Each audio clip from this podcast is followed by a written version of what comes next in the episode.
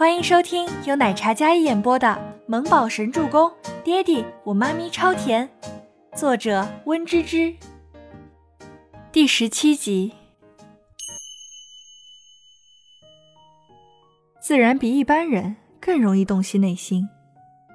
尼木舟两只小短手搅在一起，抠着小手看着自己脚尖，余光瞥见那双走过来的黑皮鞋，似乎越来越近了。但是进教室的队伍似乎慢吞吞的。糟了，要是待会儿脱掉口罩之后，就会彻底暴露了。怎么办？怎么办？尼木舟往前走了几步，可是还是没有到教室里面。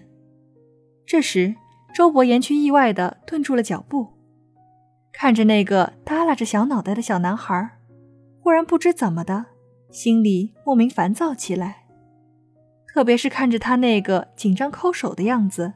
像极了倪清欢以前做错事后的模样。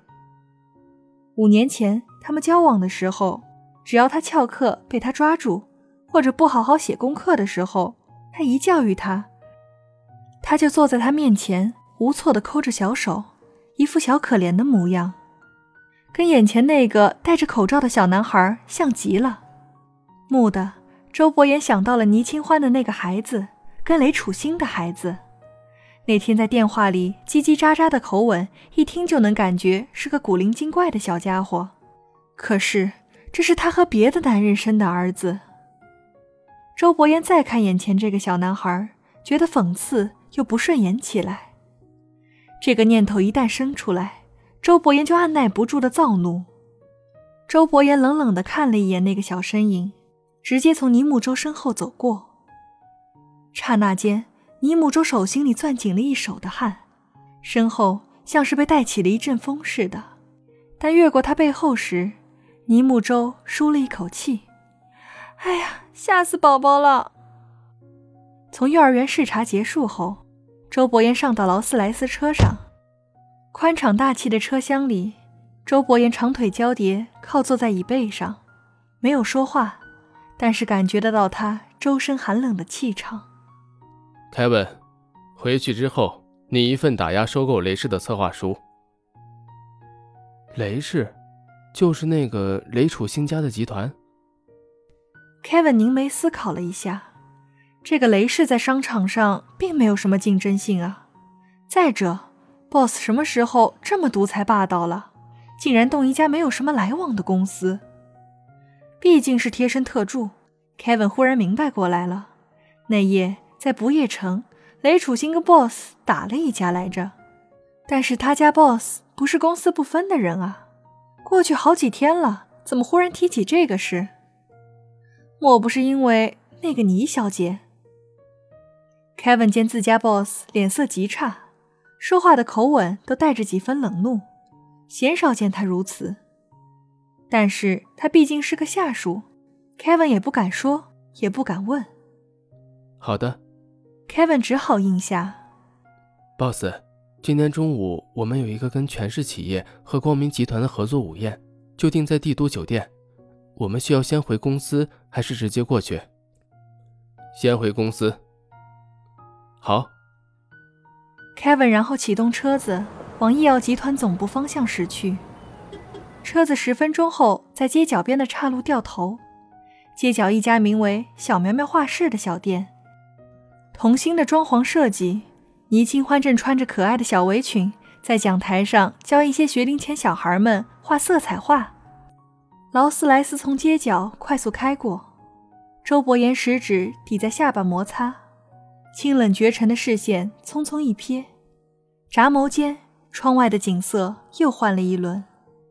中午十一点一刻，全喜出一身白领打扮。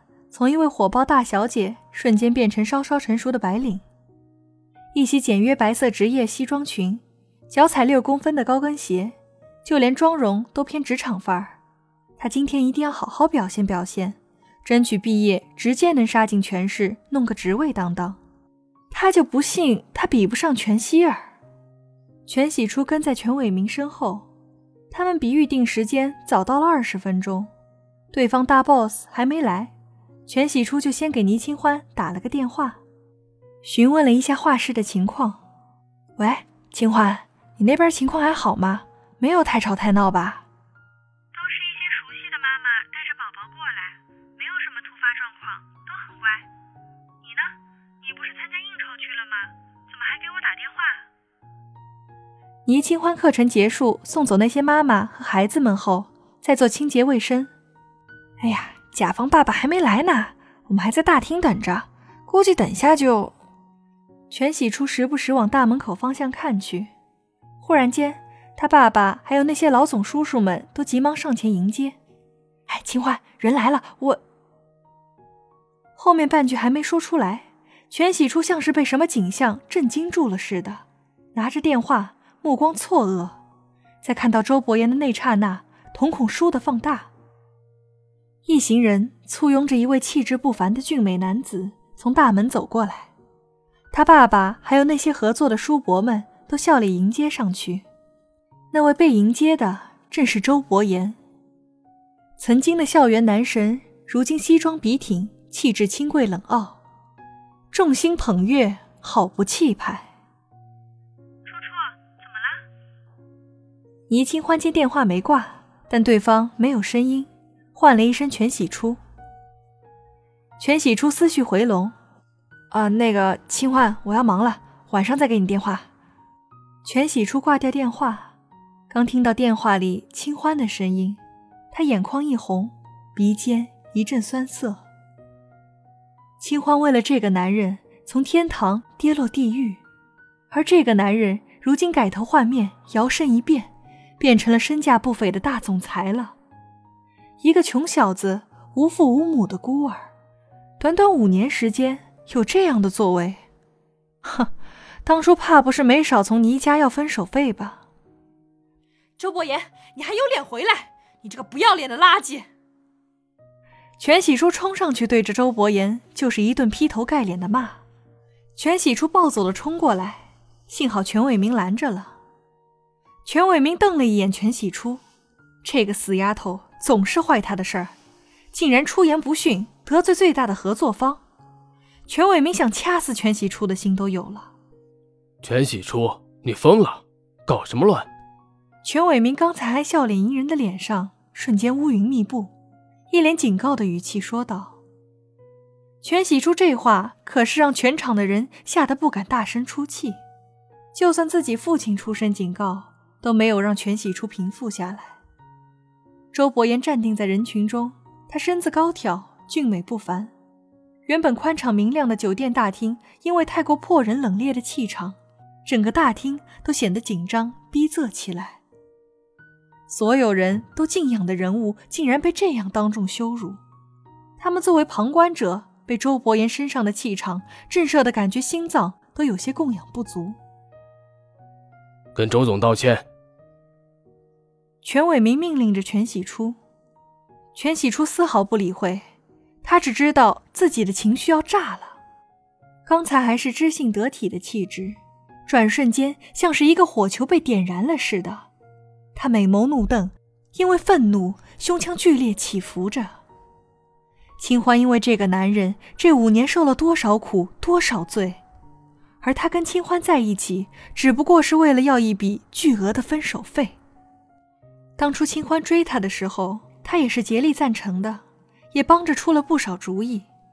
后来发生那样的事情，全喜初觉得做过最后悔的一件事情，就是帮助清欢追这个学霸男神，这个卑鄙无耻、虚伪的男人。